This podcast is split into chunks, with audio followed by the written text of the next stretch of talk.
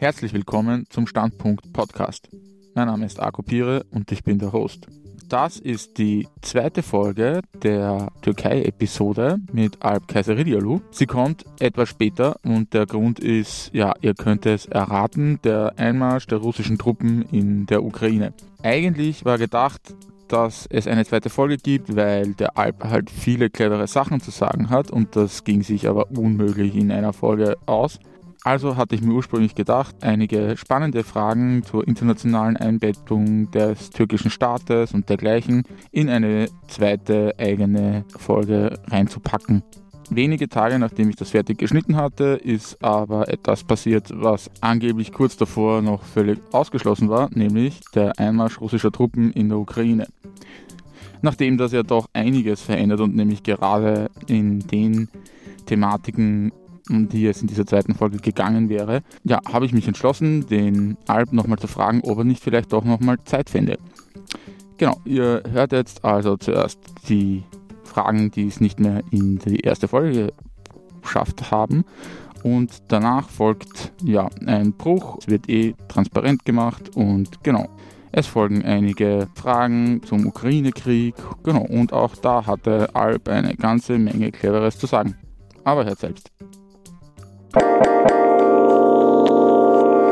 Also du hast schon also das strukturelle Problem, in dem sich ja die politische Ökonomie der Türkei gerade bewegt. Und ja, was man so lesen kann, und du hast eh auch schon einen Verband erwähnt, der darauf hingewiesen hat, ein äh, Verfall der Währung oder ein, ja, ein relativer Wertverlust einer Währung heißt ja auch, dass die Exporte aus ähm, diesem Währungsraum in einen anderen günstiger werden.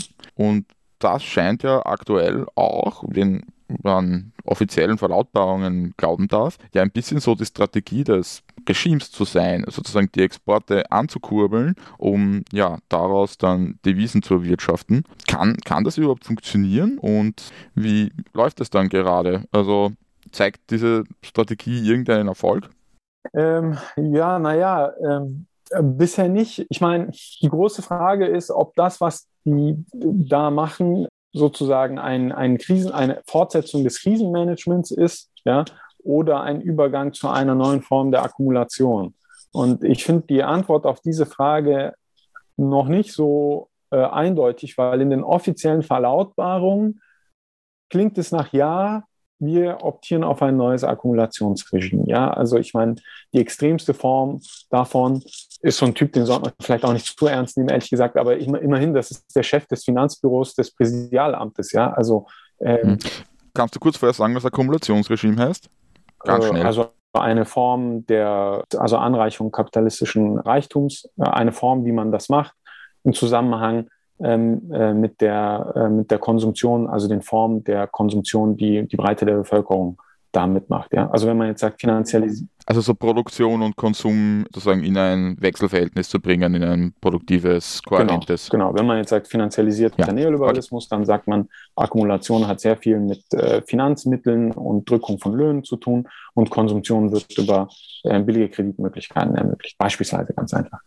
Okay. Ähm, wo war ich? Genau. Der ähm, Chef des, äh, des äh, ja, Finanzbüros oder so, des, des Präsidialamtes, ähm, also der, der, der Präsident oder das Präsidialamt hat mittlerweile alle möglichen äh, Büros und äh, also ich meine, weiß man ja, ja, also seit dem äh, Referendum über das Präsidialsystem, dass der Präsident halt sehr, sehr weitreichende Befugnisse hat und de facto eigentlich auch alle möglichen ja, Interventionsrechte oder ja de facto interveniert in Bereiche, die ähm, die Regierung an sich selbst und die Minister machen müssten. Ja, unter anderem eben auch äh, in Finanz- und Wirtschaftspolitik.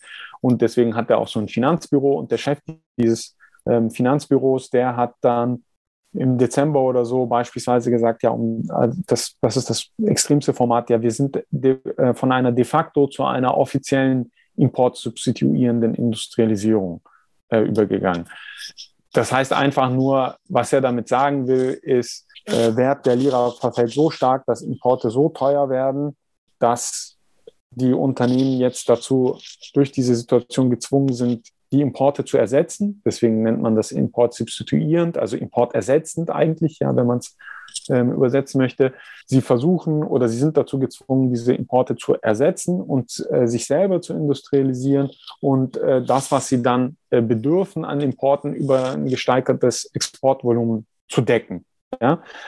Das sagt er. Ich meine, ähnlich, also das Wirtschafts- und Finanzministerium nennt das dann das türkische Wirtschaftsmodell, ja, wo dann wo die dann auch festhalten, teure Devisen heißt billige Exporte, teure Importe. Das fördert äh, die Investitionen, weil die Unternehmen keine andere Wahl haben im Inland, die dann exportorientiert ist. Darüber gewinnt man viele äh, Devisen, womit man dann halt die wenigen Importe, die man hat, wieder deckt. Und äh, das ist dann so ein selbsttragendes wirtschaftliches Wachstumsmodell. Ja, also ich meine, so beschreiben die das. Ähm, de facto sieht das natürlich nicht so aus. Ja, ich meine, was der Witz an an so einem ähm, historischen importsubstituierenden Industrialisierungsprozess ist, ist natürlich staatliche Lenkung ja, und äh, staatliche Investitionslenkung und Industriepolitik ähm, vor allem. Ja.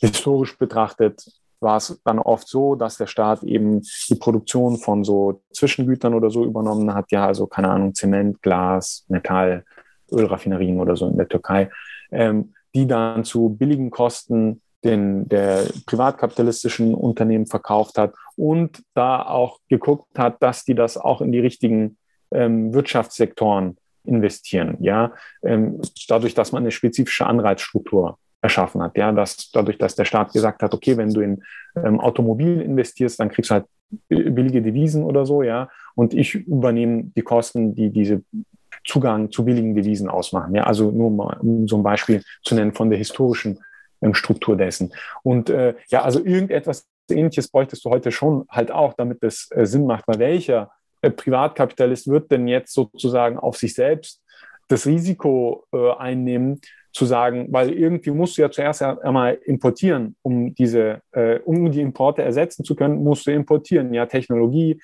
äh, Maschinen, die Stars, du musst selber eine Technologieförderungs- Anstalt oder sonst irgendetwas aufbauen, ja, also Research and Development oder so, ähm, um zu dem Punkt zu kommen, dass du selber Maschinen und Techniken entwickelst, die dir die Importe ersetzen. Das ist ein Riesenaufwand, wo du riesen viel Kapital brauchst. Wer macht denn das ähm, einfach so, ohne eine konkretere Wirtschaftslenkung des Staates im, im Background zu haben? Ich meine, so ähnlich wird das ja, das kennt man ja, das wird ja, und die beiden oder so hat das ja diskutiert für die USA, ja, dass man sagt, naja, allein der Privatwirtschaft diese Sachen zu überlassen, das ähm, äh, sieht wohl danach aus, dass wir dann den Konkurrenzkampf gegen China verlieren oder so. Ja, ich meine, die EU-Industrialisierungsstrategie ist darauf ausgerichtet. Also ich meine, das sind jetzt so Debatten, die, die sind jetzt nicht total neu von der Türkei in die Welt gesetzt oder so. Nur äh, die Türkei macht da oder der türkische Staat macht da bisher noch, noch weniger. Und daher ist das schwierig, das jetzt zu sagen, das ist schon ein solches Modell, ähm, wie sie es vorsehen. Das ist es nicht. Also offiziell deklarieren sie, dass sie sowas machen wollen. De facto machen sie aber was anderes. Krisenmanagement, würde ich jetzt mal sagen. Ja, aber es ist das erste Mal seit Jahren, dass sie zumindest mal offen artikuliert haben, dass sie was anderes machen wollen. Deswegen. Also es liegt in der Luft und ähm, es ist sozusagen, steht bereit als Vormaterial, um darauf tatsächlich was zu tun, dass da weil aber nichts passiert. Eventuell, genau. Also ich also die Mehrheit der Meinung der kritischen Ökonomen wäre zu sagen, nee, das Gelaber, ehrlich gesagt. Ja, ähm, das ist einfach sozusagen, okay. ja, das ist der ideologische Schleier. Man äh, äh, nimmt irgendwelche fancy Begriffe und sowas und verdeckt darunter eigentlich, dass man äh, die Krise des Krisenmanagements sozusagen noch weiter aufschiebt oder versucht, Krisenmanagement des Krisenmanagements zu betreiben. Und ja, danach sieht es gerade aus, aber artikuliert ist nochmal was anderes genau, deswegen finde ich ja, äh, es ist nicht so ganz klar greifbar. Ich möchte an dem Punkt nochmal verweisen auf die Folge 11 des Standpunkt Podcast. Da gibt es ein Interview mit Julia Eder zu Industriepolitik. Genau, ähm, du hast es eh erwähnt, die Europäische Union redet ja auch darüber, eigentlich nicht nur in der Türkei. Gerade in der Türkei wäre es aber wahrscheinlich nochmal besonders wichtig. Naja, ähm, so schlimm dieses Regime und, und, eben teilweise auch banal dieses Regime auch sein mag, ich finde ja, dass man es sich manchmal etwas auch einfach macht, weil sozusagen das Problem, das strukturelle Problem, in dem sich die Türkei befindet, ist ja eigentlich kein neues und befindet sich auch nicht nur die Türkei darin. Eine ganze Reihe von ja, Middle-Income-Countries hat ja eigentlich das ja, dieses Problem einer abhängigen Finanzialisierung, der Abhängigkeit von Kapitalimporten, ja, ähm, oft auch der Abhängigkeit von wenigen Abnehmern bestimmter Güter, seien es Industriegüter, bestimmte Industriegüter niedrigerer Komplexität, also einfacher herzustellende Industriegüter oder überhaupt Rohstoffe. Selbst wenn jetzt ein, eine andere Regierungspartei da am Werk wäre, gäbe es denn überhaupt realistische Möglichkeiten für die Türkei aus dieser Krise rauszukommen? Also was wären denn, was wären denn die Vektoren, die es überhaupt erlauben würden, ein anderes, erfolgreicheres jetzt sozusagen aus kapitalistischerer Sicht zumindest erfolgreiches Akkumulationsregime zu erzeugen? Ja, ich glaube, das geht. Also ehrlich gesagt, ja. Ähm, ich glaube sogar, es geht vergleichsweise einfach. Ähm, äh, was ich jetzt aber eher, ja, ich, was ich jetzt eher als ein Problem finde, weil ich bin ja ein Linker und äh, deswegen ist das nicht meine Perspektive. Aber ja, ja, dazu kommen wir noch. äh, naja, ich meine, ähm, gut, du müsstest sozusagen, also allein schon dadurch, wenn ähm, Erdogan weg ist und zumindest kleine Modifikationen an dem, mindestens kleine Modifikationen an dem Regime, wie es heute ist, stattfinden, eine gewisse ähm, die Zentralbank dann tatsächlich, also sogenannt unabhängig ist, ja, also nach strikter neoliberalen Prinzipien ähm, funktioniert oder so, dann glaube ich, äh, entspannt sich schon mal sofort die äh, Wechselkurs und die Kapitalzufluss ähm. Also ich, ich denke, das geht innerhalb von wenigen Tagen. Ja? Und ähm, also eine neue Regierung, ähm, die aus den bürgerlichen Hauptoppositionsparteien äh, besteht, die würde diesen Bonus, glaube ich, sofort geschenkt bekommen. Äh, auch von den internationalen Finanzmärkten. Dann müsste man, und das sind ja alles Sachen, die die auch ausartikuliert haben, also das ziehe ich mir jetzt auch nicht irgendwo aus dem Kopf raus oder so. Äh, man müsste ganz viel dieser expansionären Maßnahmen, die es jetzt halt gibt, ja, also die Kreditgarantien oder Gewinngarantien, das sind, glaube ich, das wird das größere Problem sein. Also es gibt ja riesige Infrastrukturprojekte in der Türkei, riesige Brücke da, dritter Flughafen in Istanbul dort. Für all diese oder für viele dieser riesigen Infrastrukturprojekte gibt es ja in Devisen festgehaltene äh, Gewinngarantien sozusagen vom Staat gegenüber den Privaten, die das gebaut haben und oder betreiben. Und die potenzielle Last, die das dann halt aufs Staatsbudget darstellt, ist natürlich riesig. Ähm, wofür das halt sozusagen die, die paar Großbauunternehmen, die der AKP nahestehen, ähm, gut Cash machen. Ja, also ich meine, das ist dann schon tendenziell eher Klientelkapitalismus, diese ganzen Sachen. Und eine neue Regierung kann die wegcutten.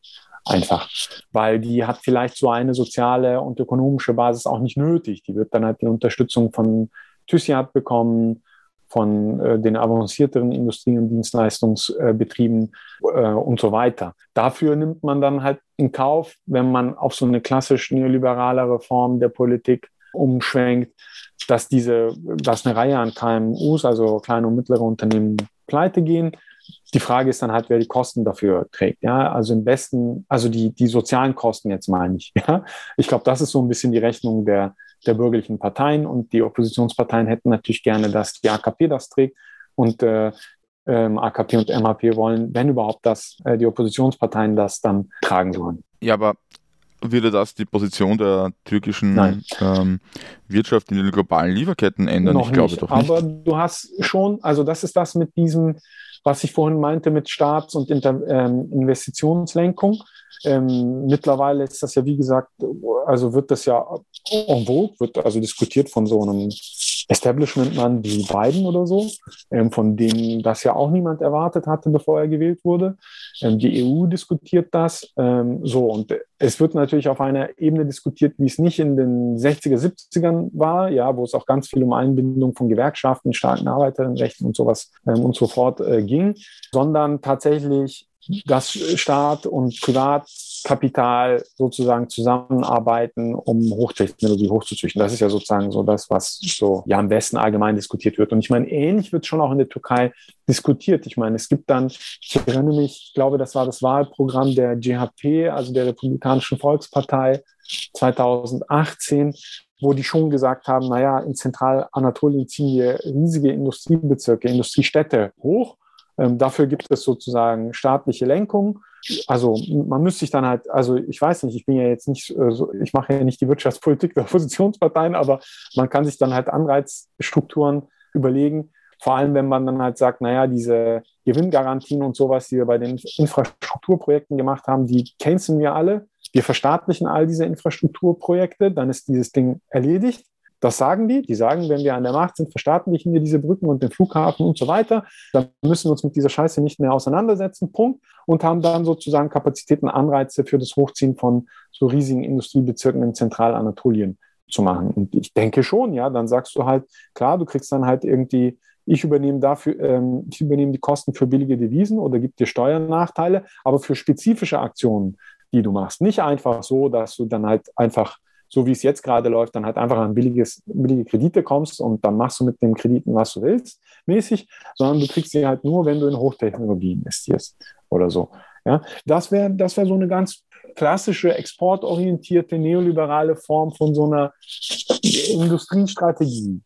Ja, das Wäre das immer noch neoliberal? Also sozusagen, man würde dann ja nicht den Markt entscheiden lassen über die Investitionsentscheidung. Ja, gut, also ich meine, was die Landwirtschaft auf EU-Ebene angeht, ist das neoliberal in dem Sinne. Also ich meine, durch. Äh, Nein, da regen sich die Neoliberalen noch in einer Tour auf. Ja, das ja. Also nicht nur die Neoliberalen, also eigentlich alle außer die, weiß nicht, Konservativen, ähm, die halt irgendwoher die Stimmen kriegen müssen, also vom Land. Ja, ja ich, also ich meine, ich weiß nicht, Neoliberalismus war ja nie so, dass der Staat verschwunden ist, äh, äh sozusagen. Na eben, äh, ja. Klar, also die Struktur hat sich. Zwischen Anspruch und Wirklichkeit war ja immer so sehr viel. Naja, Platz. ich meine, nee, es hat sich schon sehr viel geändert, ja. Also ich meine, also staatliche Unternehmen spielen in der Produktion oder im Dienstleistungssektor vor allem natürlich eine bedeutend geringere Rolle, als sie es in den 70ern, 80ern, 90ern oder so gemacht haben. Und ich denke, das würde wahrscheinlich auch gar nicht groß zurückkommen. So, was, was hat der Staat industriepolitisch oder so sehr stark gemacht im Neoliberalismus, weswegen wir ja sagen, er ist nicht verschwunden, naja, angebotsorientierte Politik, ja, also Private-Public Partnerships, in, also wie, wie nennt man, privat-öffentliche oder öffentlich und privat, ich weiß nicht so. Ja, PPP-Projekte, also, so. wo, wo für gewöhnlich der private Sektor vorfinanziert und dafür halt ja, Gewinngarantien. Gewinngarantien und dann Teil übernimmt der Staat und dann betreibt der Private, ja, bei Autobahnen, Krankenhäusern, diesen Sachen, irgendwelche Steuerrabatte, Abschaffung der Unternehmenssteuern oder irgendwelche ähm, hohen Gewinnsteuern oder so. Ja, also eine sehr starke angebotsorientierte Politik. Und also oft halt eher indirekt und jetzt würde es dann eher darum gehen, eine etwas direktere, angebotsorientierte Politik zu machen. Und ich glaube schon, dass das im Rahmen des Neoliberalismus dann noch verbleibt, ehrlich gesagt. Ja, weil ja nie, also ein bisschen wurde dann schon diskutiert, auch unter beiden oder auch in so Ländern wie Deutschland mit so mit Mindestlohn oder so. Also ich meine, in Deutschland ist das ja dann neu, sozusagen, dass man auf, auf äh, Bundesebene durch den Gesetzgeber einen Mindestlohn festhält, das ist ja eigentlich auch ein, also so ganz hart neoliberal ideologisch festgehalten, ist ja ein Eingriff in,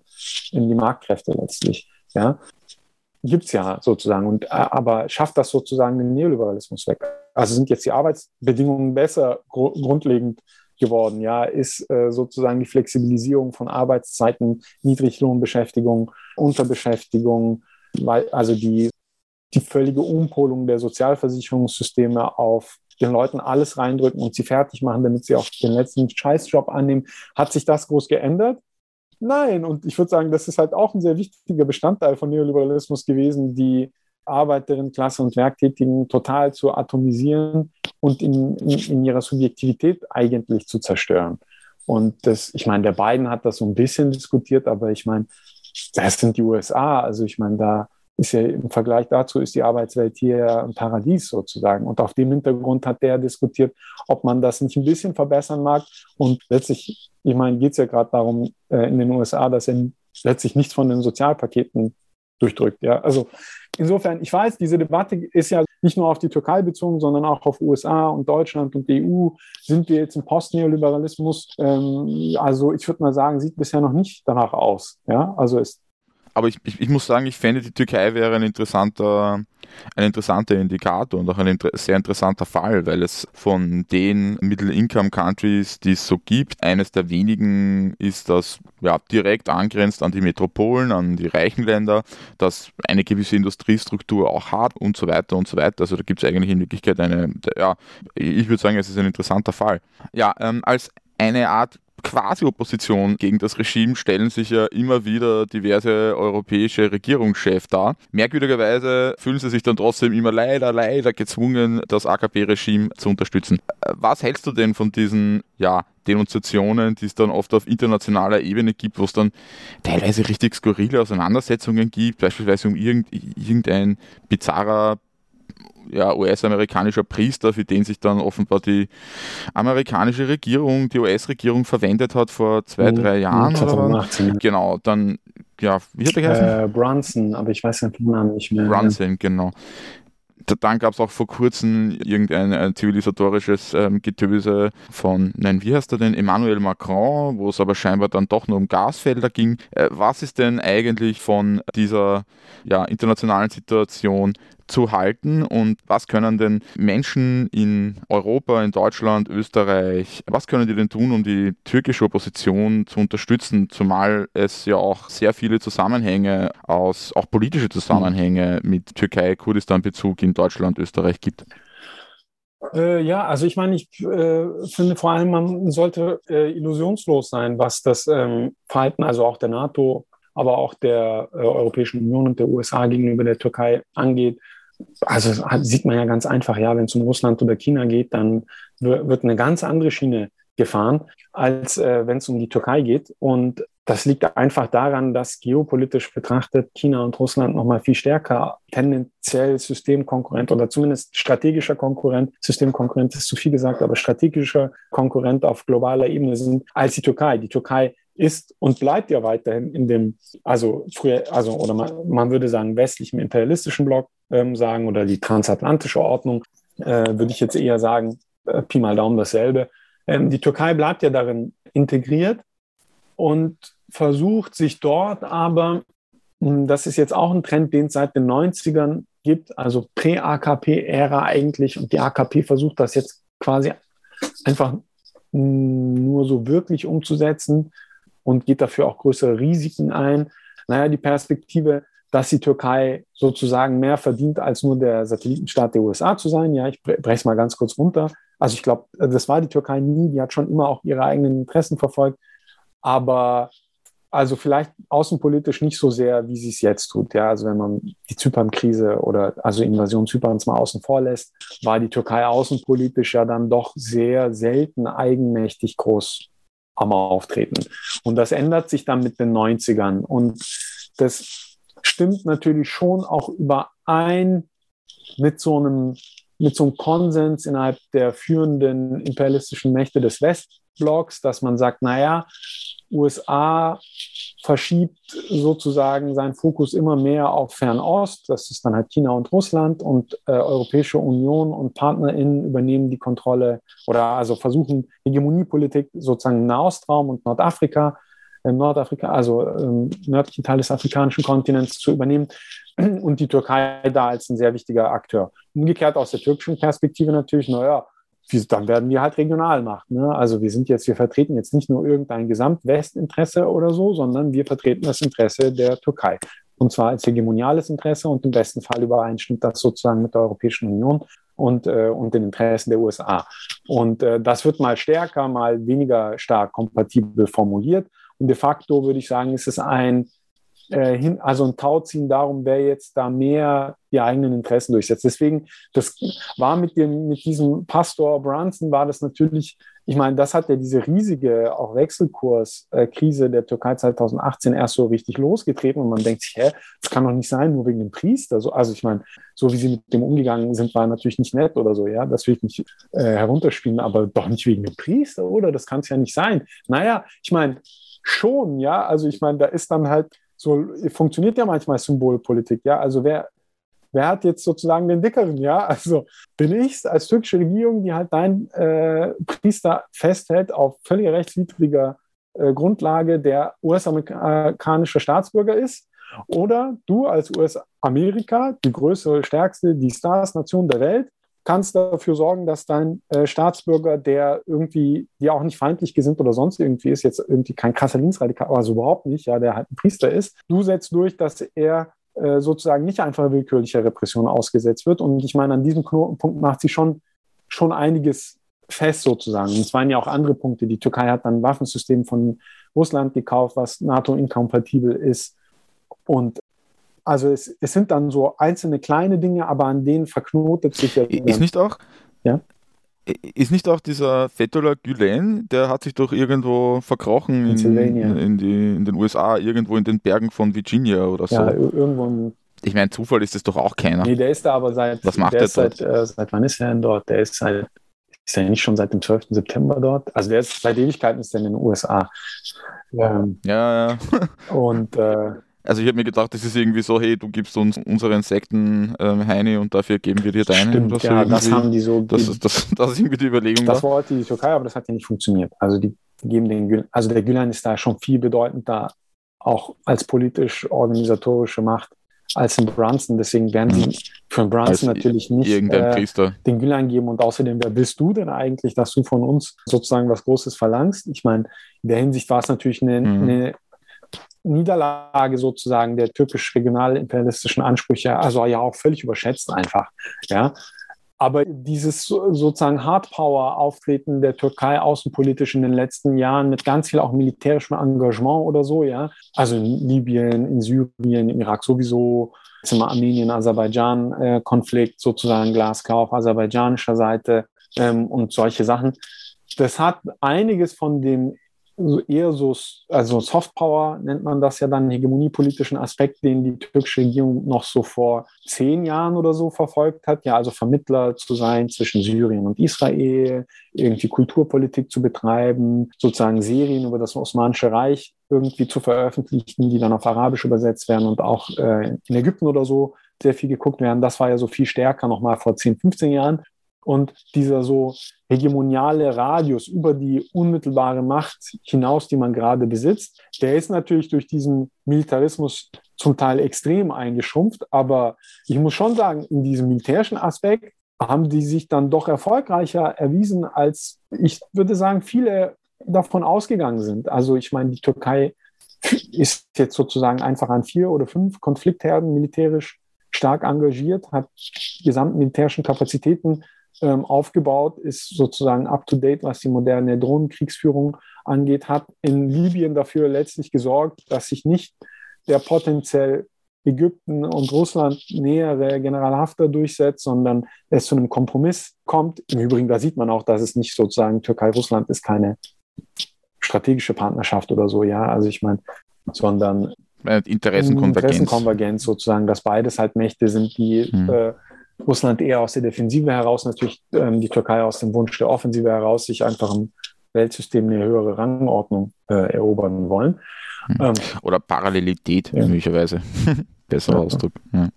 ja, ein wechselseitiges Austarieren, genau.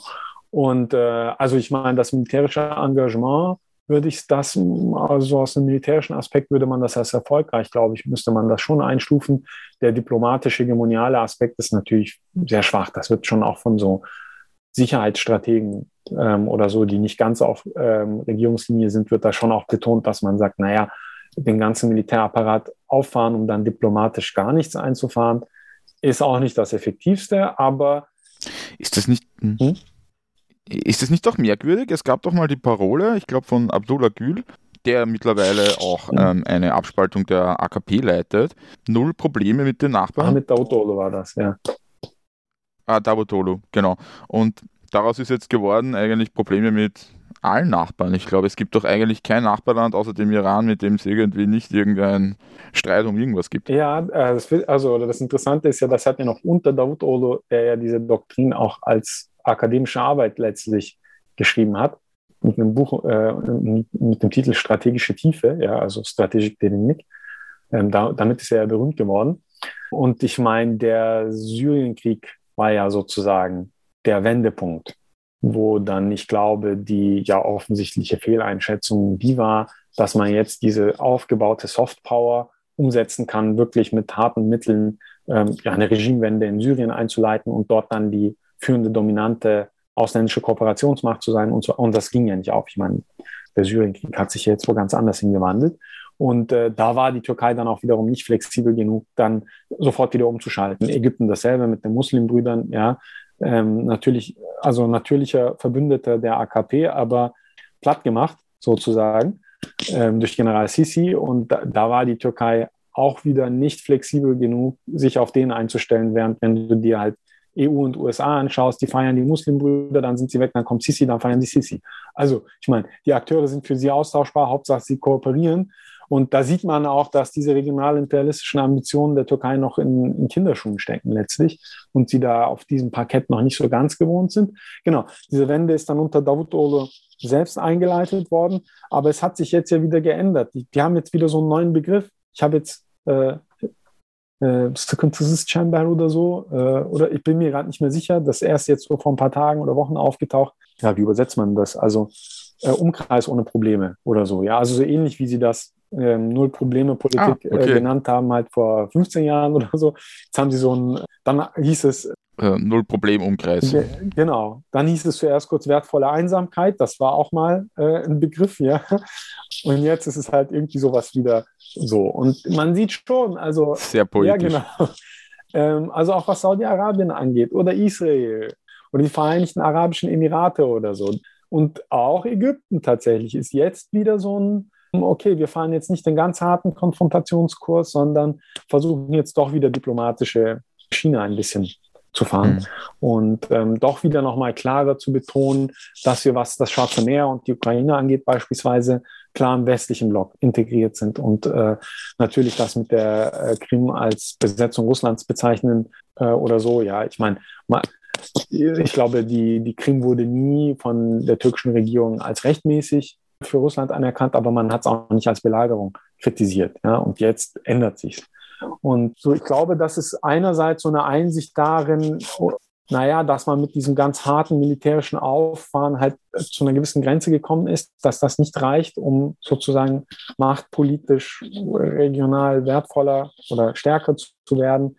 Ähm, und zum anderen ist ja mit dem, also ich meine, als Schlüsselpunkt wird halt immer der Rückzug der äh, US-Armee aus Afghanistan ähm, angegeben, als, okay, das nimmt man jetzt wahr als wirkliche Wende, dass sich die ähm, USA tatsächlich im äh, sozusagen Boots on the Ground mäßig zurückziehen ähm, aus dem Nahen Osten.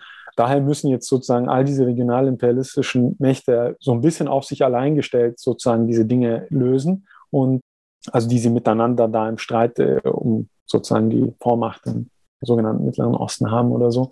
Und daher optieren all diese AkteurInnen, ja, also ich meine, Saudi-Arabien und die Türkei sind ein äh, Konkurrenzpol eigentlich, also was Ägypten angeht und, oder auch sonst wo oder die Vereinigten Arabischen Emirate, ähm, solche Sachen, ähm, dass sie jetzt dann doch wieder mehr die diplomatische Schiene miteinander fahren.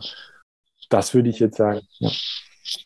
Und was können Menschen ja. hierzulande machen, die solidarisch sein wollen? Gibt es da, was, was sind deiner, deiner Ansicht nach Möglichkeiten der Unterstützung? Ich habe den Eindruck, dass diese in manchen Städten wirklich abstrus überdimensional große türkisch-kurdische Linke beispielsweise, ja, dass das eigentlich ein Andockpunkt für viele wäre, genau, und dass das aber halt so nebenher passiert und ich meine, teilweise ist das wirklich, ja, also wie ich, wie ich ein, ein Teenager war, war, glaube ich, die mhm. türkisch-kurdische Linke in meiner Heimatstadt eigentlich die größte politische Organisation insgesamt. Und wir reden hier von Österreich. Wäre das etwas, das es zu ändern gelte? Also sozusagen ein sinnvoller Auftrag für Menschen, die hier sind?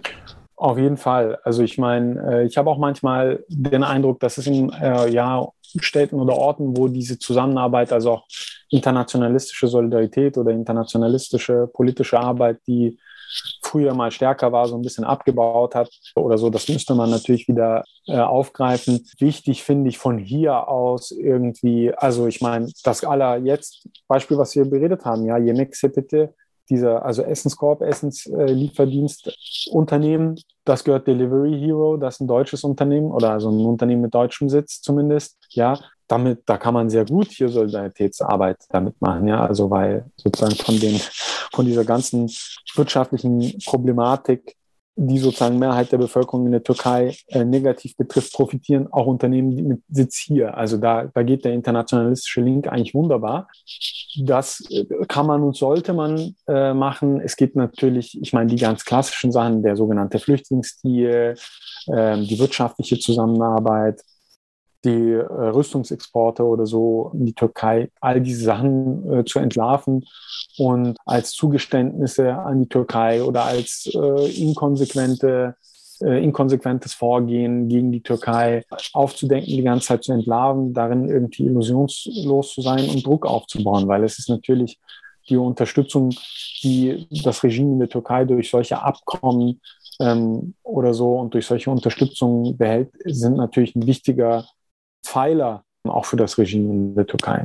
Die sozusagen von hier aus auch anzugreifen, allein schon das wäre sozusagen eine große Unterstützung, jetzt mal unabhängig von den Sachen, dass man die Sachen, die in der Türkei selbst und in den kurdischen Gebieten passiert, skandalisiert und Demos macht oder ähm, irgendwie solche Sachen. Ja, daher ist das natürlich wünschenswert, dass da die Zusammenarbeit irgendwie zunimmt und aktiver gestaltet wird. Danke, Alp. Logo. Danke dir. Ja, äh, danke. Danke für das Interview und dass, dass Sie die Ohren nicht abgefallen sind. Ja, liebe Hörerinnen und Hörer, hier gibt es jetzt einen Bruch. Warum gibt es hier einen Bruch? Weil wenig später nach der Fertigstellung dieser Aufzeichnung und nachdem ich auch das geschnitten hatte, ist passiert, was sich die wenigsten vorgestellt haben und wo uns eigentlich alle gesagt haben, das passiert auf keinen Fall. Die Truppen der Russischen Föderation sind in die Ukraine einmarschiert und irgendwie ist ziemlich viel von dem, was wir gerade gesagt haben, ein bisschen so, hm, komisch, hätten wir dazu sagen sollen. Deshalb habe ich ähm, es geschafft, heute am 23. April ist das mittlerweile. Ich sage das Datum dazu, damit es möglichst transparent ist und es verändert sich ja auch recht viel. Nochmal die äh, Gelegenheit gehabt, mit dem Alp Kaiseriliolu zu sprechen. Ähm, ich begrüße dich einfach gleich mal wieder. Hallo Alp, danke, dass du da bist. Ja, Tag, äh, danke für die Einladung. Ja.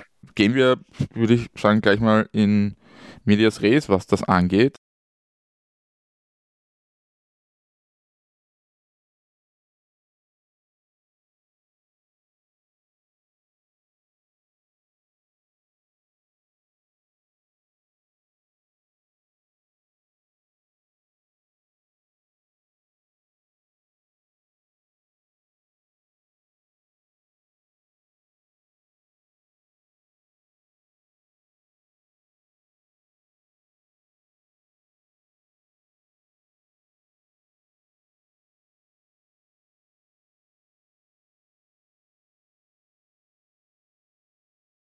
Ja, äh, es waren ja nicht nur wir überrascht, ich schätze mal, die türkische Regierung war da auch überrascht. Äh, man liest ja, dass die einzigen, die tatsächlich eingeweiht äh, wurden, die chinesische Regierung in Peking war nämlich bei den Olympischen Winterspielen, wo Putin war und dann irgendwie gefragt hat und dann haben die scheinbar gemeint, ja, ist okay, kann man schon machen, aber bitte warte bis nach den Olympischen Winterspielen.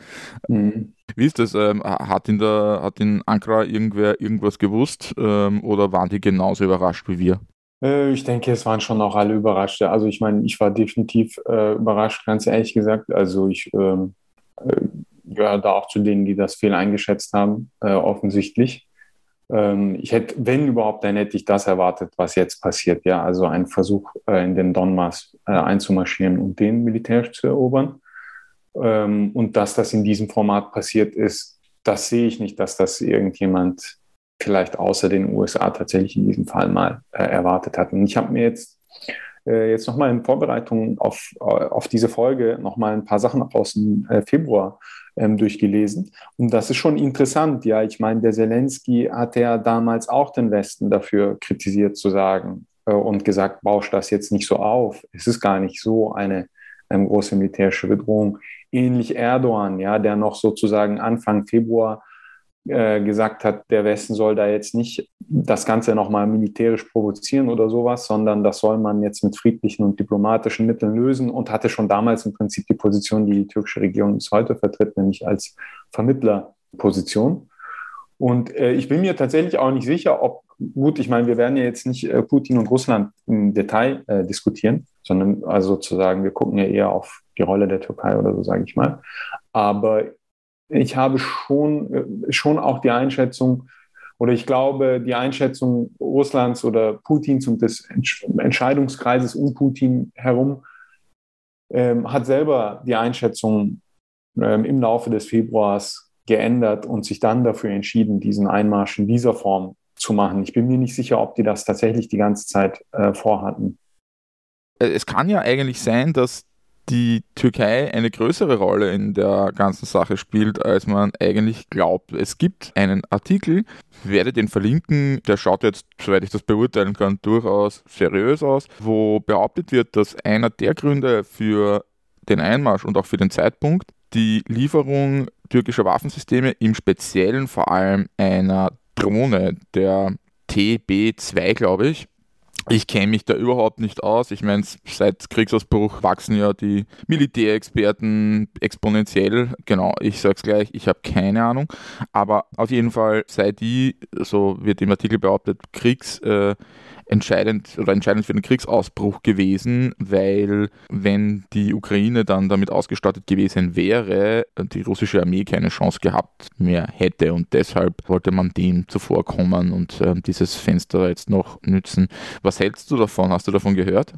Ja, ja, klar. Ich meine, ich erinnere mich ja auch daran, das war, äh, ich habe es jetzt nochmal nachgeschaut, das war im Oktober, irgendwann Ende Oktober letzten Jahres wo die erste Bayraktar-Drohne sozusagen von türkischer Machart von den ukrainischen Streitkräften gegen äh, ähm, russisch oder russisch nahe Streitkräfte im Donbass eingesetzt wurde und ein Stück Artillerie oder so zerbombt hat.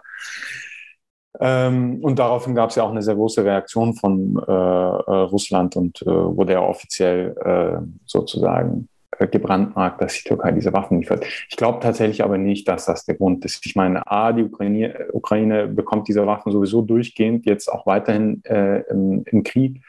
Ähm, das war eher auch absehbar.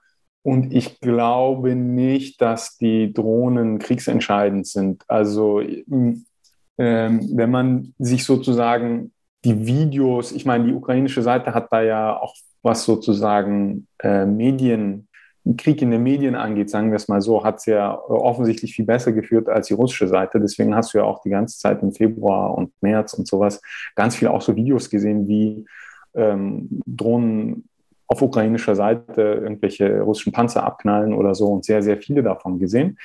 Ähm, Deswegen sieht das so aus, als sei das die Wunderwaffe. Ich glaube eher, dass das mit was anderem zu tun hat, nämlich mit der Form der Kriegsführung äh, der russischen Armee, die halt eine völlige Fehleinschätzung war. Ich, also ich glaube, das kann man anders nicht äh, ausdrücken.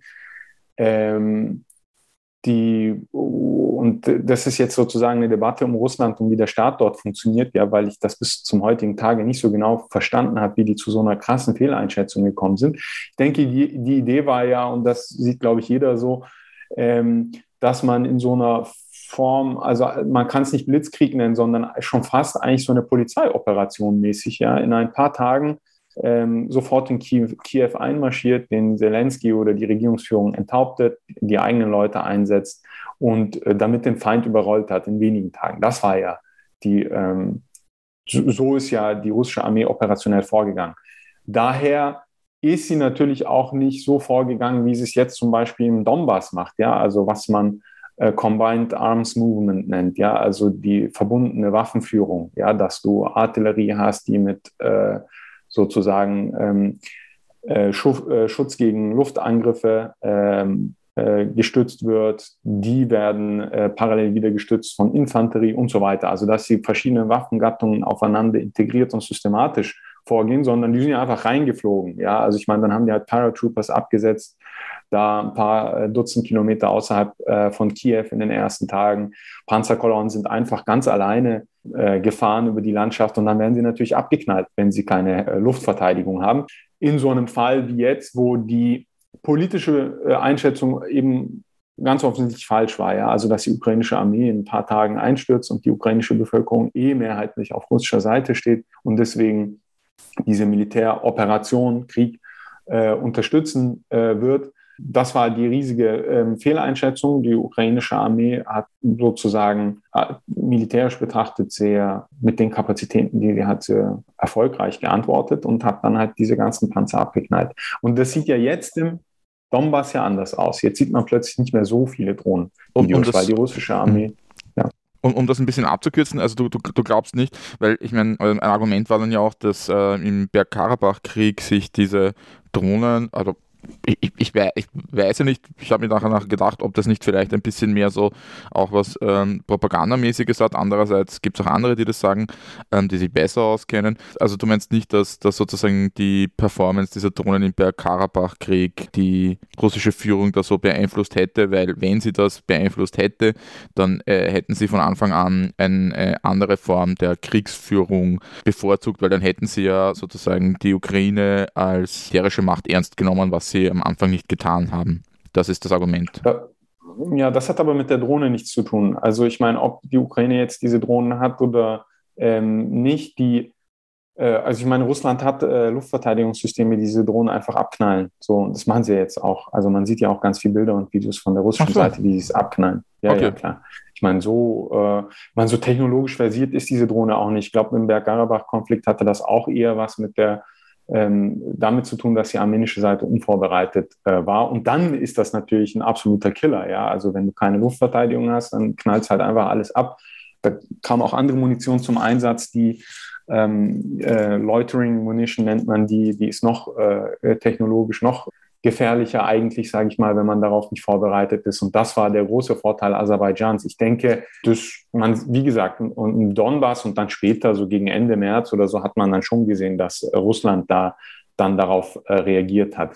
Also, wenn man vom Waffensystem spricht, dann glaube ich, sind andere Waffensysteme gerade wichtiger. Ja, also das, was man auch auf den ganzen Videos gesehen hat, diese Javelins oder N-Laws oder so, diese äh, Anti-Tank-Panzerfäuste, äh, äh, die ja jetzt zu Tausenden vom Westen in die Ukraine geliefert werden. Ich glaube, das, das zentrale Ding war eigentlich eher die politische Fehleinschätzung äh, von der russischen Seite, dass man das Ding also einfach äh, überrennt, die Ukraine. Deswegen, ähm, ich meine, die haben ja auf allen, fast allen Achsen, auf denen sie Krieg hätten führen, anfangen können, haben sie ja äh, sozusagen die Invasion in die Ukraine gestartet. Ja, also militärisch, wenn man konventionell Krieg führt, eigentlich nicht besonders schlau. Aber das liegt halt daran, dass sie davon ausgegangen sind, naja, wir bringen diese politische Struktur innerhalb weniger Tagen zum, zum Einbrechen. Daher, ich glaube, die Bayraktar-Drohne war auch nicht der Anlass für äh, den, den, Beginn des Krieges. Ja, ich glaube eher, äh, es hat sich auf ukrainischer Seite abgezeichnet, Ende letzten Jahres vor allem, naja, dass es eventuell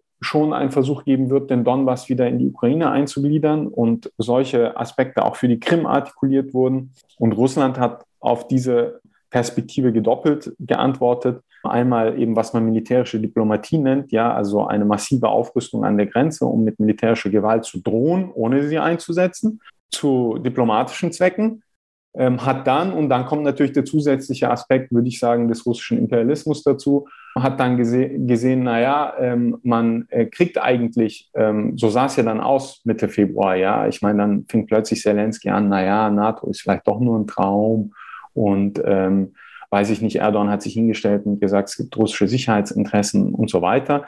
Und dann, glaube ich, ähm, haben sich Putin und die, ähm, der, der Umkreis von Putin gedacht, naja, jetzt haben wir halt schon so viel ähm, Waffen an die Grenze aufgetürmt, äh, die haben eh keinen Rückhalt in der Bevölkerung, also machen wir, holen wir das Maximale raus, nicht irgendwelche Sicherheitsinteressen, sondern wir setzen direkt eine ähm, russlandfreundliche Regierung ein ähm, mit sozusagen maximaler militärischer Gewalt. Also das ist äh, ich meine, ich denke, da sind wir alle irgendwie einig, dass das natürlich nicht eine reine Verteidigungsaktion oder irgendwie sowas ist von russischer Seite, sondern also offensichtlich eine, ähm, auch politisch, diplomatisch eine riesige ähm, Offensive, die mit Mitteln einer Invasion sozusagen sich geht. Wie ist denn das? Was, was war denn eigentlich die erste Reaktion der ähm, türkischen Regierung, der türkischen Führung?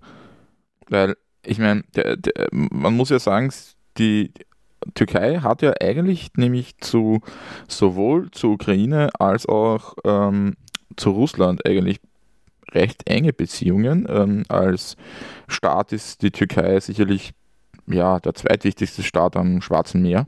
So, ähm, die zweitwichtigste Macht am Schwarzen Meer. Äh, was war denn die erste Reaktion der, der, türkischen Regierung, wie dieser Krieg ausgebrochen ist? Naja, ähm, vergleichsweise zurückhaltend. Äh, einerseits, andererseits versucht die Vermittlerposition aber also offensichtlich mit der Achsenlegung auf den Westen ähm, beizubehalten. Ja, ich meine, ein paar Tage noch vor der Invasion hat der Erdogan gesagt, wir können weder auf die Ukraine noch ähm, Russlands verzichten. Und äh, ich denke, das ging so schon weiter. Ja, ich meine, klar, ähm, die Türkei hat natürlich äh, militärische ähm, Kooperationsabkommen mit der Ukraine. Das war auch äh, sozusagen relativ kurz im Vorlauf ähm, vor der Invasion, so im Januar rum oder so, gab es wieder, gab so ein Freihandelsabkommen zwischen der Ukraine und Türkei. Und äh, da ging es ne, also, vor, also aus ukrainischer Perspektive natürlich vor allem auch um den ähm, Zugang der Ukraine zur militärischen Technologie türkischer Bauart sozusagen. Ja, also um nicht nur diese Drohnen, sondern auch Fregatten und sowas. Ja. Ähm, die sie im Schwarzen Meer hätte einsetzen äh, können dann oder vielleicht wird in Zukunft wieder einsetzen ähm, können. Ähm, und jetzt zeigt sich ja in den Verhandlungen ja auch, dass die Türkei sozusagen von der Ukraine als Garantiemacht ähm, erwünscht wird. Eine der Garantiemächte, die die Ukraine will in den Friedensverhandlungen. Ich meine, ich weiß jetzt nicht, was in den letzten zwei Wochen passiert ist, aber so das war ja so die, die Richtung, dass Türkei, England, also Großbritannien, USA und so weiter als äh, Garantiemacht der Ukraine dann für ein ähm, äh, Friedensabkommen mit Russland funktioniert oder so. Ja, ähm, sprich die türkische, also äh, relativ durchgehend vor der Invasion, mit der Invasion und bis heute ist zu sagen, die Invasion natürlich abzulehnen, also die Haltung der türkischen äh, Regierung. Ähm, das kommt so ein bisschen dann halt aufs Wording genauer an, was genau dann die türkische Regierung da im Konkreten äh, meint. Äh, zum Teil hat Erdogan auch gesagt, die äh, Eroberung oder Annexion des Donbass ist äh, rechtswidrig, hat er auch gesagt. Manchmal äußert er sich mehr oder weniger zur Krim. Ja, ähm, was ja auch damit zu tun hat, dass auch die ukrainische Position ja eine ist, zu sagen, soweit ich das jetzt sehe, wenn sich da nicht groß was geändert hat, über die Ukraine sprechen wir erst danach, äh, über die Krim sprechen wir erst danach. Ähm, jetzt geht es erstmal sozusagen um das allgemeine Schema und sozusagen Donbass und die, also wird die Ukraine Teil der NATO? Ja, nein. EU? Ja, nein. Dies, das. Und äh, Krim reden wir dann später. Deswegen hört man jetzt in letzter Zeit auch von der türkischen Seite nicht so viel über die Krim. Ähm, aber halt klar, Verurteilung der Invasion. Und gleichzeitig, du hörst es schon auch oft, also auch von Erdogans Seite zu sagen, naja, es gibt aber halt auch russische ähm, Sicherheitsinteressen, die man halt auch beachten muss. So. Das heißt, es ist so eine, und auch, äh, weiß ich nicht, der Präsidentenberater Ibrahim Kalin oder so, der so ein bisschen mehr so der Außenpolitik Kopf ist oder so, sage ich mal, in der Regierung, der artikuliert das schon auch ähm, so, ja, als Balancepolitik und sagt dann, es gibt halt neue Kräfteverhältnisse in der Welt, wir müssen halt eine Balancepolitik verfolgen. Und ähm, genau, also in der Literatur ähm, nennt man da, also würde ich sagen, ist schon die Einigkeit darüber zu sagen, ja, vor allem mit diesem Krieg sieht man halt nochmal die Bedeutung der Türkei für den Westen, also für die NATO jetzt im Besonderen als militärisches Sicherheitsbündnis, aber also für den Westen in, äh, allgemein.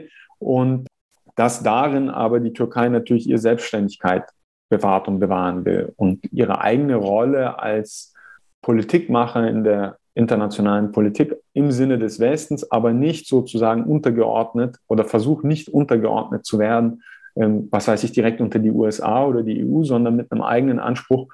Und daher, und das ist sozusagen der Versuch der türkischen Regierung, daher halt auch einen privilegierten Zugriff ähm, auf Diplomatie mit Russland zu haben. Ob das aufgeht, ist sozusagen, ich bin mir nicht so ganz sicher. Ja, ich meine, Russland, ja, Klar akzeptiert jetzt die Türkei irgendwie als Vermittler und so weiter, aber letztlich ist es halt der Krieg, der entscheidet, wie der diplomatische Ausgang sein wird. Ja, also ich meine, jetzt haben die halt russische ähm, Truppen der Russischen Föderation sind jetzt zwar zurückgezogen von Kiew und so weiter, also haben, hat dieses, diese vollständige Invasion der Ukraine erst einmal aufgegeben, aber ja, jetzt ist ja sozusagen der Krieg im, im Donbass mit maximaler Kraft wird weitergeführt. Und ich denke, ähm, Russlands Ziel wird es sein, mit militärischen Mitteln so viel wie möglich erobern zu können, um das dann am Verhandlungstisch tragbar machen zu können. Und erst dann gilt sozusagen die türkische Position etwas oder nicht.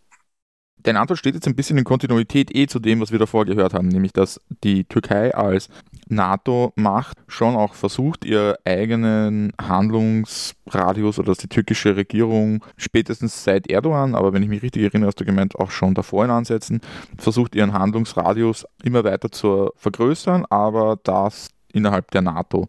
Ist das nicht ein bisschen ein, ein interessanter Kontrast zu dem, was so in EU-Westeuropa stattfindet, wo, ja, wo man den Eindruck hat, dass irgendwie eine direkte Frontstellung mhm. zu Russland gibt, während ja, äh, eigentlich sozusagen in der Türkei man den Eindruck hat, na gut, okay, die versuchen halt äh, ihren eigenen Handlungsradius zu erhöhen durch die ganze Sache. Woher kommt denn dieser Unterschied?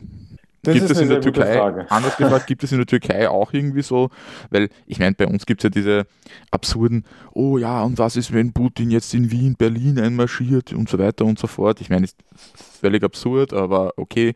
Ähm, gibt es solche Stimmen in der, in der Türkei auch? Weil ich meine, es ist ja nicht so, als wäre das ohne historisches Vorbild. Also das war doch irgendwie, ich weiß nicht, ein Jahrhundert lang erklärtes Ziel des russischen Reiches, irgendwie ähm, ähm, Konstantinopel einzunehmen, soweit ich weiß. Ne? Hm, hm. Nee, in der Form nicht. In der Form nicht.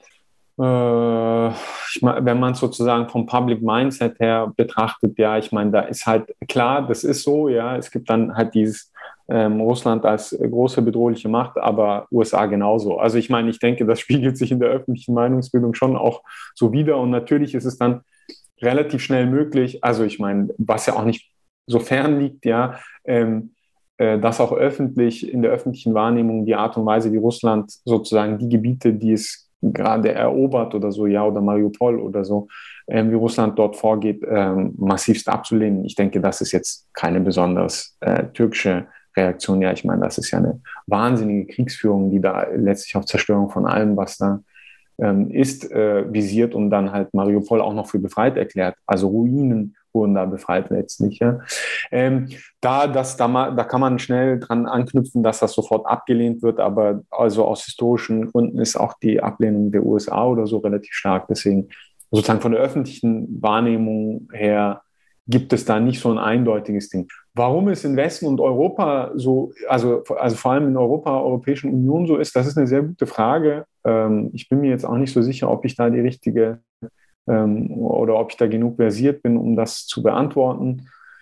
Ähm, also, und wenn, dann kann ich sozusagen am ehesten von der deutschen und so ein bisschen von der französischen, aber hauptsächlich von der deutschen Perspektive mir betrachten, wo Deutschland ja eigentlich immer äh, die, ah, ja, genau diese Position in der EU, also in, in Europa innehatte, ähm, sozusagen mit Russland zu kooperieren, also im Konflikt zu sein, aber auch zu kooperieren. Ja, das war ja dieses, dieser Doppelansatz, den immer vor allem Deutschland stark gemacht hat. Und äh, ich meine, Nord Stream 2 war sozusagen das Symbolbild dafür oder so, sage ich mal.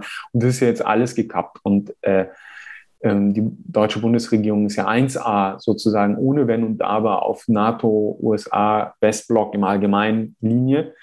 Und ähm, ich denke, man kann da, ähm, ohne jetzt in Details zu gehen, ich glaube, man kann zwei Thesen vertreten. Das eine ist halt, naja, es hat sich halt das transatlantische Lager in, in den deutschen Eliten durchgesetzt. Das gab es ja eh auch immer. Ähm, und damit ist so ein bisschen der ähm, Anspruch der deutschen strategischen Autonomie ein bisschen reduziert worden. Das entspricht aber auch den Kapazitäten, die Deutschland hat.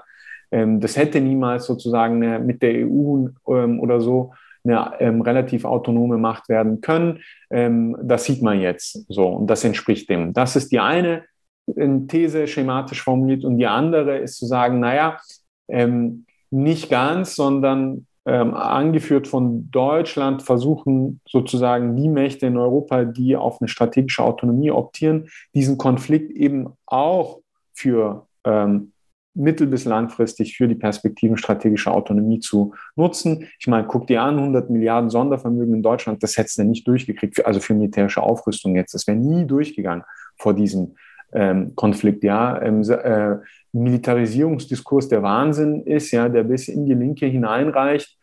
Ähm, also ich weiß ja gar nicht genau, was ich dazu noch sagen soll.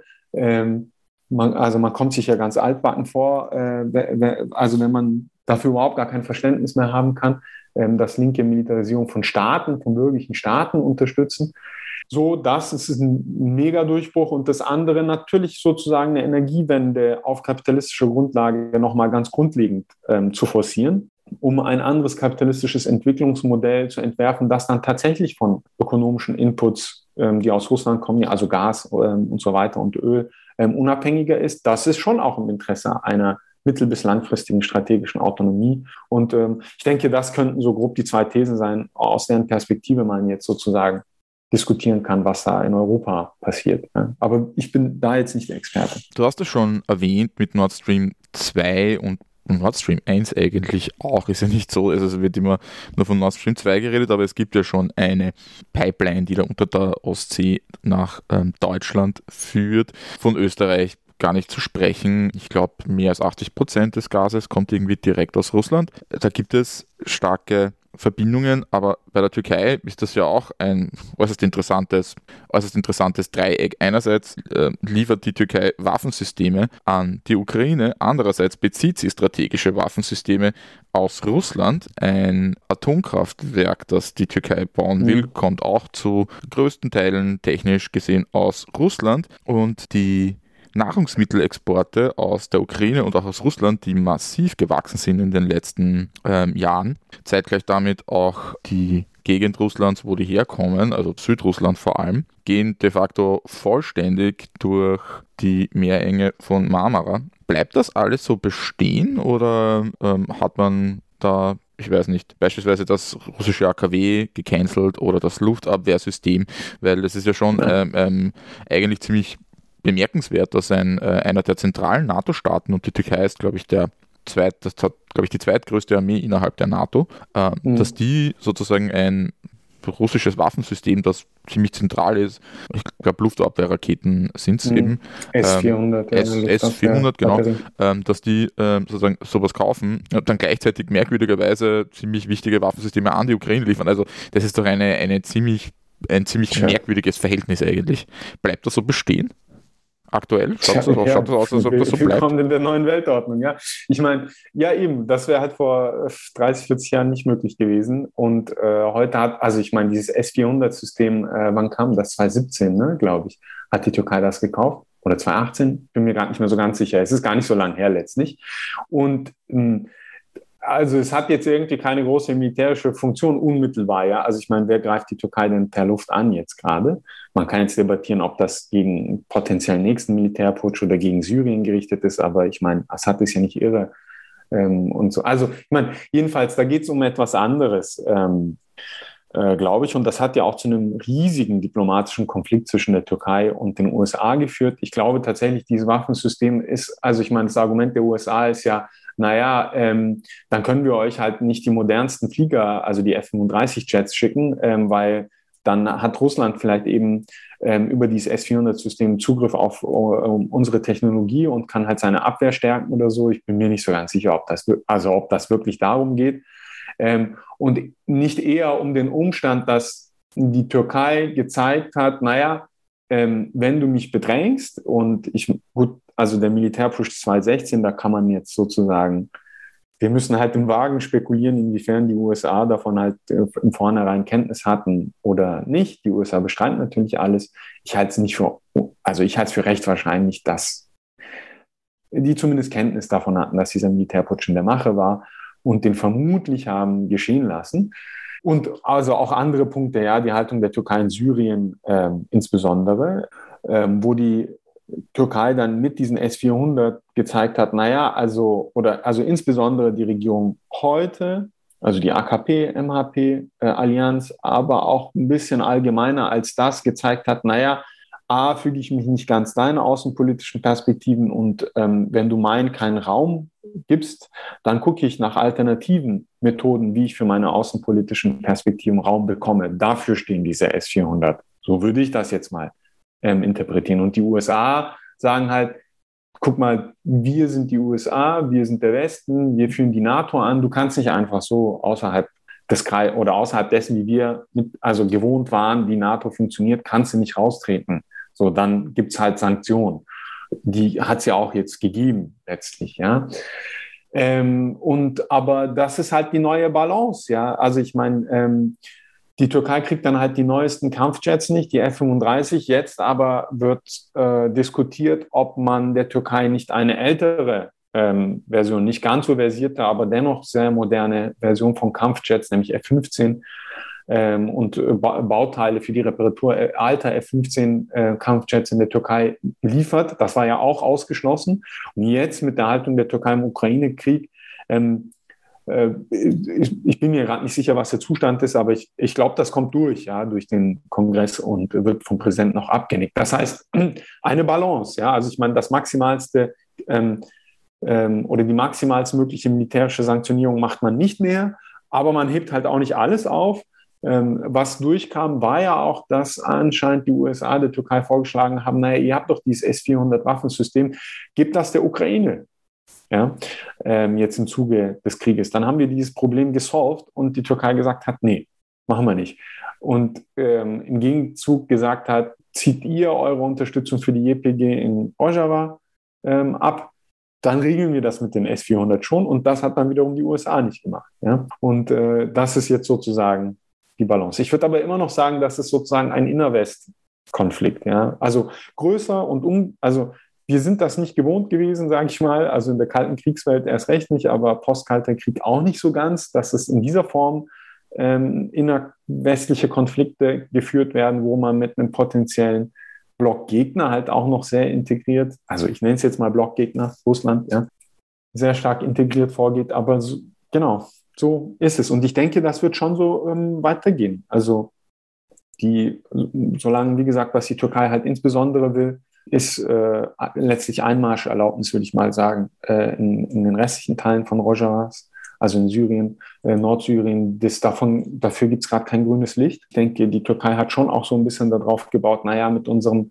pro-westlichen äh, äh, Haltung, ähm, also in der Hauptachse mäßig pro-westlichen Haltung im Ukraine-Krieg, kriegen wir auch die, das grüne Licht für den nächsten Einmarsch in Rojava und den gibt es bisher zumindest nicht.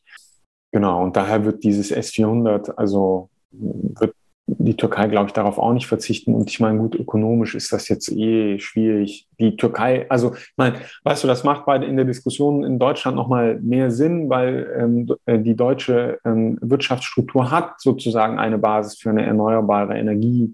Transformation. Die Frage ist so, da ist einfach nur der Konflikt zwischen den unterschiedlichen Kapitalfraktionen, ähm, sozusagen die alten, die, die Kapitalfraktionen, die die alten Energieträger stemmen und eine wichtige Rolle haben oder so, die konfligieren dann zum Teil den Kapitalfraktionen, die die erneuerbaren Energien stellen oder so. Aber letztlich hast du die Möglichkeit, diese Struktur auszubauen perspektivisch äh, betrachtet, ja, oder irgendwie Fracking, äh, ähm, Energieimporte aus den USA zu importieren oder so. Das hat jetzt die türkische Wirtschaft hat diese Kapazität nicht. Die wird erstmal weiter, nehme ich mal an, Erdgas ähm, und Öl aus Russland ähm, weiter importieren. Dann ähm, und Brennstäbe. eh erwähnt auch. Hm? Und Brennstäbe. Äh, und Brennstäbe, ja, ja. Also das AKW. Ja. ja. Also man sieht, ähm, es äh, gibt überzeugte Kämpfer für Freiheit, Frieden und Demokratie in allen beteiligten Hauptstädten. Wie ist denn das? In der vorherigen Folge haben wir länger gesprochen über die Inflationskrise, die Währungskrise und die dadurch ausgelöste Inflation in der Türkei. Was sind denn die Auswirkungen des Krieges auf diese Situation? Hat es das nochmal verschärft und wie schaut denn die türkische Regierung damit aus? Weil zumindest für Österreich habe ich persönlich mhm. den Eindruck, dass diese ganze Causa der Regierenden nur recht gekommen ist, weil die Inflation war davor ja schon hoch, auch in Österreich und Deutschland und jetzt hat man praktischerweise einen Krieg, auf den man das schieben kann. Wie ist denn das in der Türkei? Ja, ich meine, ich habe mir nochmal die ökonomischen Daten angeschaut. Ich äh, kann jetzt nicht so, also es ist natürlich naheliegend zu sagen, dass die durch den ähm, Krieg stattfindende Teuerung, insbesondere in Ölprodukten, ja, oder also Öl überhaupt, ja, oder Gas ähm, und Weizen ähm, äh, und was war es noch, Sonnenblumenöl vor allem, ja, oder Sonnenblumen halt, ähm, dass sich das direkt niederschlägt. Ich habe jetzt sozusagen aber also nuancierte empirische Details oder Untersuchungen dazu kann ich dir jetzt nicht geben. Was mir natürlich aufgefallen ist, ist, wenn du dir die Inflationszahlen anschaust, die sind ja sozusagen sehr hoch eh gewesen. Ich glaube, ähm, ich weiß gerade nicht mehr, wo wir diskutiert haben. Das letzte Mal durften sie so bei grob 50 Prozent oder so äh, gelegen haben, die also Verbraucherpreisinflations, also durchschnittliche Verbraucherpreisinflationsrate. In der Türkei jetzt ist sie halt bei über 60 Prozent. So. Und äh, die, äh, also im März äh, die letzten Zahlen. Und äh, April werden wir dann ein paar Wochen sehen. Äh, Können es dann irgendwie vielleicht auch nochmal ein bisschen besser betrachten. Es ist jetzt nicht ein Riesensprung, ja, zwischen irgendwie, also sowieso schon extrem hoch und dann halt von den, ich weiß gar nicht mehr, 54 auf 61 Prozent ist jetzt nicht ein, ist sehr hoch und ein bisschen noch sehr höher sozusagen, aber nicht so ein Riesensprung. Was mir aufgefallen ist, ist natürlich, äh, wenn du dir die Produzenten äh, Erzeugerpreisinflation äh, anschaust, also wie viel die Kosten der Erzeuger ähm, für ihre produzierten Güter steigt, dann siehst du am höchsten sind natürlich Ölprodukte, ja, also 200 Prozent oder so sind deren Kosten gestiegen. Verkehr und Tran Transport ist auf Verbraucherseite sehr hoch äh, gestiegen und da ist es naheliegend zu sagen, okay, da kommt so eh zu den äh, inflationären Druck, den es in, jetzt in der türkischen Wirtschaft so, sowieso schon gibt, ist das sozusagen nochmal der zusätzliche mhm. Effekt äh, des Krieges. Redet sich die Regierung darauf raus? Ja, gut, das macht sie aber eh schon die ganze Zeit. Ach so, also, okay, ich mein, das ist eh schon. Okay, das, ist, das ist auch nichts Neues. Das, davor hieß es halt, naja, Pandemie, Lockdowns, äh, Supply Shock, also äh, äh, Angebotsschocks, Zusammenbruch der Lieferketten. Hier guckt euch an, überall gibt es Inflation, ähm, überall ist schlimm, ähm, ist ja nicht nur bei uns so. Das war eh schon, das, so geht es seit einem halben Jahr. Und ähm, jetzt kommt halt noch, klar, hier guckt ihr an, Ukraine-Krise und so. Aber es ist jetzt nicht so ein spielt vielleicht nicht, ich, genau, Österreich verfolge ich da nicht so genau, aber spielt wahrscheinlich nicht so eine große Rolle wie in Österreich. Ähm, was ist hier, also was ich sozusagen nur aus Deutschland höre, ist, dass es halt tatsächlich kein Sonnenblumenöl mehr in Märkten gibt oder so. Das ist hier auch nicht der Fall. Ja, dies gibt es hier schon, kann oder liegt wahrscheinlich damit äh, im äh, Zusammenhang, dass es auch eine staatliche Institution gibt, die ähm, Sonnenblumendepots, also Sonnenblumenöldepots äh, besitzt, die sie dann halt auf den Markt führen kann und das vermutlich auch tut. Also ich meine, ich bin da jetzt nicht der Experte, wie gesagt. Ähm, ich weiß nicht, ob es das in Deutschland gibt. Ähm, das könnte das erklären, aber wie gesagt, das, da, da bin ich jetzt spekulativ. Die, die, diese Pflanzenölgeschichte scheint, wenn ich das richtig verstanden habe, so eine deutsche Besonderheit zu sein. Äh, ich, ich habe irgendwo gelesen, dass es was damit zu tun hat, dass ähm, zeitweise die Dieselpreise höher waren als die Preise für Sonnenblumenöl und ähm, es dann irgendwie ähm, das Gerücht gab, dass man ähm, Sonnenblumenöl tanken könnte, was offenbar für manche Motoren stimmt oder so. Also in Österreich war das nie ein Ding. Ähm, ähm ich, ich, und auch sonst in Europa glaube ich nicht. Ich glaube, das ist tatsächlich eine deutsche, deutsche Angelegenheit. Ja, du hast kurz eh schon die Linke erwähnt. Ich meine, es ist ja eigentlich gerade wieder eine Situation mit eher ungustiösen Alternativen. Einerseits das äh, reaktionäre Regime in Russland, ja, reaktionär, mafiös, ich weiß nicht. Es gibt eigentlich kaum einen ähm, negativen Aspekt, dass man für dieses Regime nicht ins Feld führen kann. Andererseits äh, die Ukraine, äh, wer Ukraine sagt, sagt aber halt auch NATO und ähm, EU-Imperialismus und der berühmte Neoliberalismus, den viele der Ukraine-Unterstützerinnen und Fans von Zelensky irgendwie eigentlich eh nicht toll finden, aber dann in dem Fall doch, man weiß es nicht. Wie steht denn die türkische Linke da da? Was sind denn so die Positionen, die es zu dieser Sache gibt? Ich meine, zuallererst spielt das nicht so eine große Rolle, wie es das im Westen spielt, mein Eindruck. Ja, also die Haltung zum Ukraine-Krieg, einfach weil die Türkei mit so vielen eigenen Problemen kämpft, dass man sozusagen gar nicht, äh, oder das sozusagen eines der Themen ist, die man halt auch ähm, dazu sozusagen eine Haltung hat. Äh, ich überlege gerade, ob es, es, gab Kundgebungen. Ähm, es gab Kundgebungen aber das war alles überschaubar.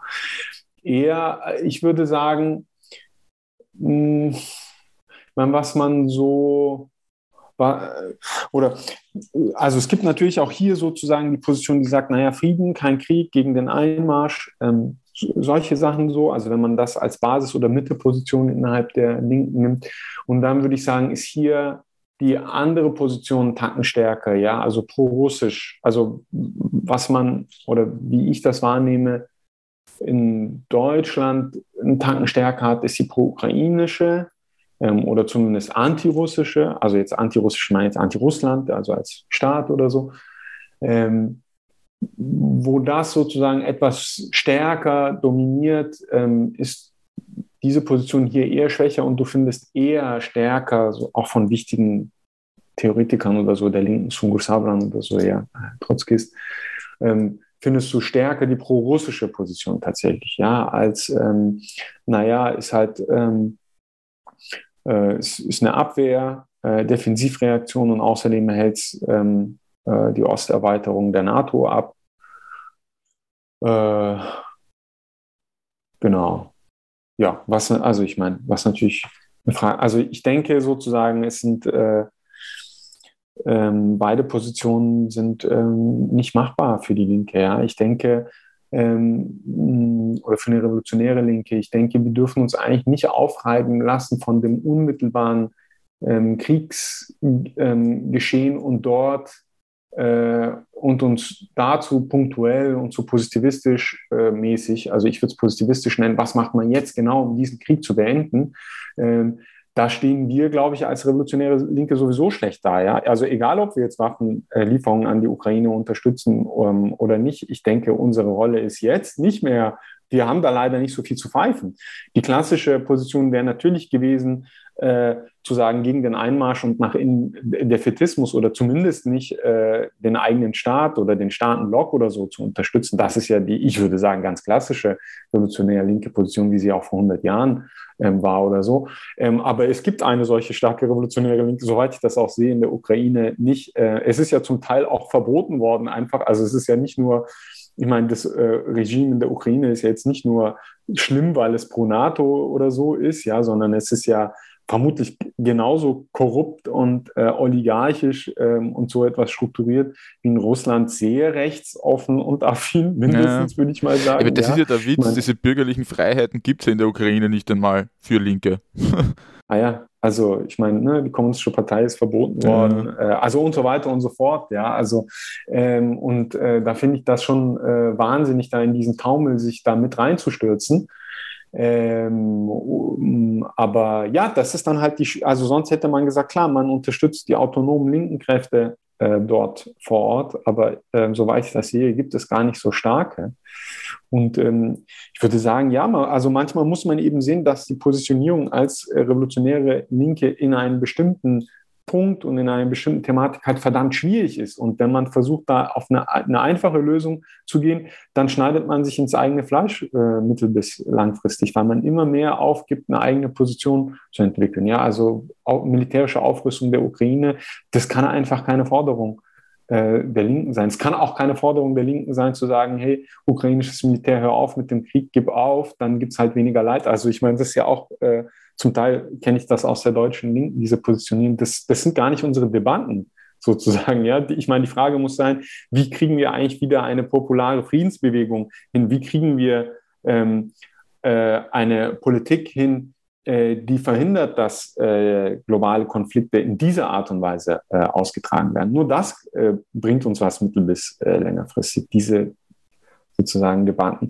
Und ich finde es schon extrem schwierig, ja. Also ich halte es nicht für sehr wahrscheinlich, aber ich meine, wir sind wieder an einem Zustand, wo äh, Russland sagt, naja, wir haben unsere äh, nuklearen Kräfte in Bereitschaft gesetzt, ja, und die äh, westlichen äh, Mächte sagen, naja, wir liefern halt äh, äh, Waffen an die Ukraine und man weiß ja nicht so genau, wie die Waffenlieferung jetzt in, auf dem Transportweg aussieht, ja, also wie sieht es dann aus? Ist dann ein polnischer Konvoi, fährt der über die Grenze und bringt diese Waffen ähm, in die Ukraine? Ähm, oder ich meine, ich weiß, vielleicht kennst du dich da besser aus, aber ich weiß jetzt gar nicht so genau, wie es im Konkreten abläuft. Und äh, Russland deklariert aber Waffenlieferungen als Eingriff ins äh, Kriegsgeschehen, was jetzt nicht komplett verkehrt ist, ja, und sagt, das sind für uns halt legitime Ziele. So, wie sieht es dann halt aus? Also, ich meine, ich halte es nicht für sehr wahrscheinlich, aber äh, ich meine, das ist halt äh, Krieg, ja, der hat seine eigene Logik. Was passiert, wenn Russland einen polnischen ähm, Konvoi bombardiert, jetzt mal als hypothetischen Fall? Dann hast du natürlich einen NATO-Fall, ja, ähm, NATO-Bündnisfall. Und das ist dann, dann stehen zwei nukleare Blöcke gegenüber. Ich meine, das unser, also verstehst du, was ich meine? Äh, das ja, ist ein du, Ich verstehe vollkommen, was du meinst. Ich habe ehrlich gesagt keine Ahnung. Ich glaube, sie schießen sie einfach erst dann ab, wenn sie auf ukrainischem Boden sind oder so ehrlich gesagt, keine Ahnung, kenne mich da. ich kenne mich da eigentlich nicht aus. ich glaube, ich habe auch, ich muss auch sagen, ich habe ich hab den Eindruck, dass, ähm, um mal was äh, weniger eine Frage zu stellen, sondern um tatsächlich mal was als Moderator zu sagen, ich habe ja den Eindruck, dass, dass das, ich kenne mich nicht aus, hier tatsächlich eine Sache ist, die viele Menschen zu wenig sagen. Ich habe den Eindruck, dass sehr viele viel zu schnell zu klaren Positionen gekommen sind und kommen in dieser Frage. Wie ist denn das? Wer hat denn eigentlich die klarere Position in der Türkei? Die Regierungsparteien oder die CHP? Gute Frage. Ähm, ich habe eigentlich eher den Eindruck, da übereinstimmen sie schon viel eher. Tatsächlich. Ja. Ja, ich meine, es gibt, ich habe jetzt sozusagen einen der liberalen GEP-nahen Kommentatoren, der hat das zum Beispiel verglichen mit der Inönü-Politik im Zweiten Weltkrieg. Also Inönü war der Nachfolger von Atatürk und äh, war der äh, Präsident oder also Chef hat er sich dann genannt, der Türkei ähm, im Zweiten Weltkrieg.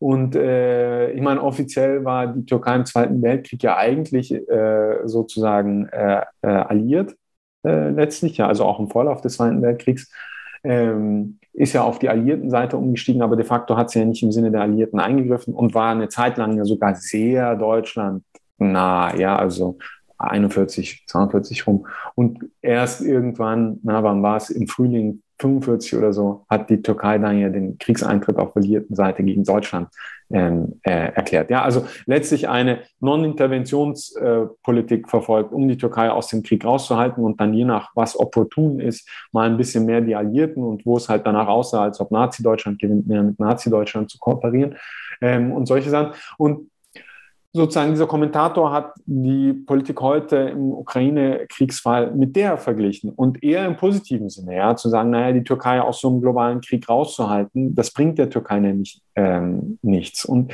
was ich schon, also auch von den Außenpolitik-Experten der GHP gelesen habe, war dann natürlich schon manchmal so ein bisschen die Forderung, weiß ich nicht, die, den Druck oder die Sanktionen gegen Russland zu erhöhen ähm, oder so.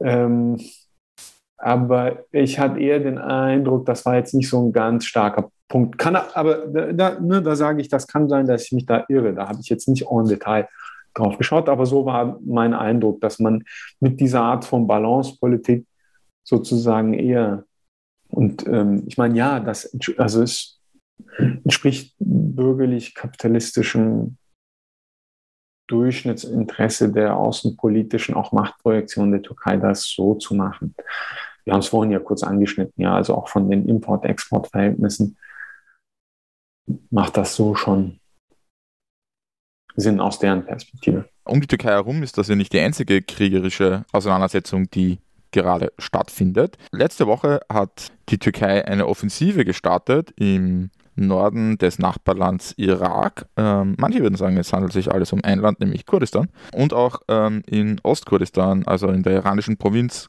Kurdistan, ähm, gab es, glaube ich, Raketeneinschläge.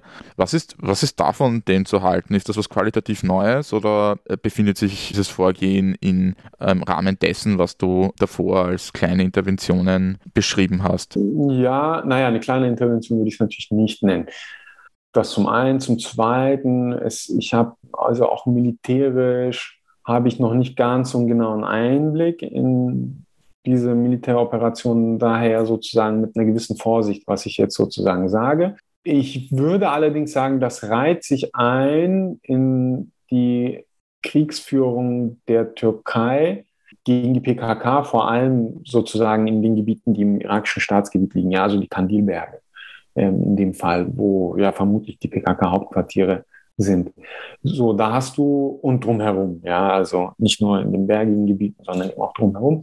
Da hast du eigentlich in den letzten Jahren, so sagen wir mal in den letzten fünf Jahren oder so, hast du eine veränderte ähm, Kriegsführung, wo der Drohnenkrieg eine sehr, sehr wichtige Rolle spielt. Und man sieht das auch in den äh, Effekten, also dass die türkische Armee dann guckt, dass sie auf ähm, Führungsfiguren der PKK, militärische Führungsfiguren, regionale oder was auch immer, versucht zu visieren.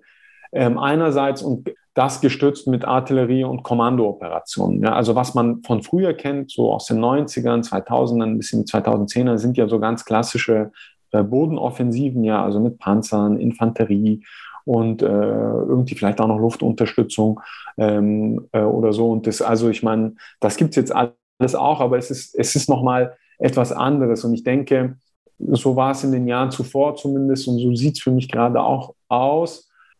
Allerdings noch einen Tacken offensiver ist vor allem logistische Zentren und Netzwerke der, also militärische, vor allem der PKK zu reduzieren und den Bewegungsspielraum ähm, der PKK, die sie eben auch im Kandilgebirge hat und von dort ausgehend sozusagen in die anderen Teile Kurdistans und in die Türkei hinein oder so, dann nutzt diesen Spielraum massiv zu reduzieren. Ich denke, das ist die Rechnung, die die Türkei dieser Offensive weiterverfolgt. Ich kann gerade zum militärischen Fall auch nicht so viel sagen. Genau, es ist, man hat sozusagen immer nur die Angaben der beiden Seiten. Und äh, für, also für mich ist es noch nicht so ganz durchschaubar, ehrlich gesagt. Ähm, ich glaube nicht so ganz, dass das, also ich denke, es hat, oder hm, wie soll ich es ausdrücken, es hat diese doppelte ähm, Schlagseite. Ja, es hat natürlich eine im engen Sinne innenpolitische Rechnung ist dahinter natürlich, ne, also über sozusagen Chauvinismus und Nationalismus und Antiterrorkampf und so etwas Unterstützung fürs Regime zu generieren.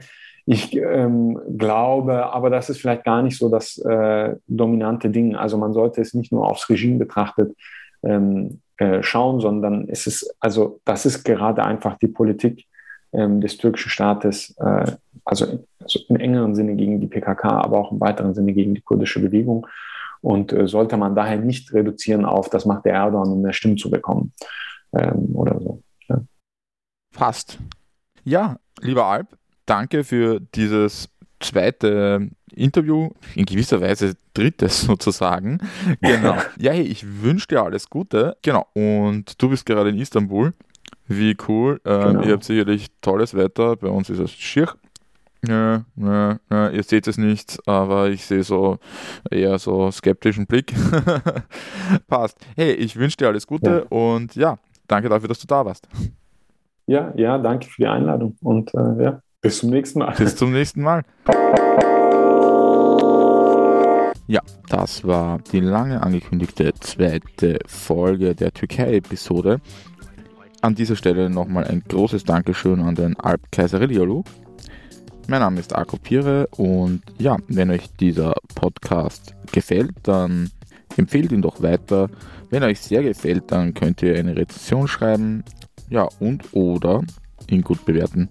Ja, bis zum nächsten Mal. Alles Liebe.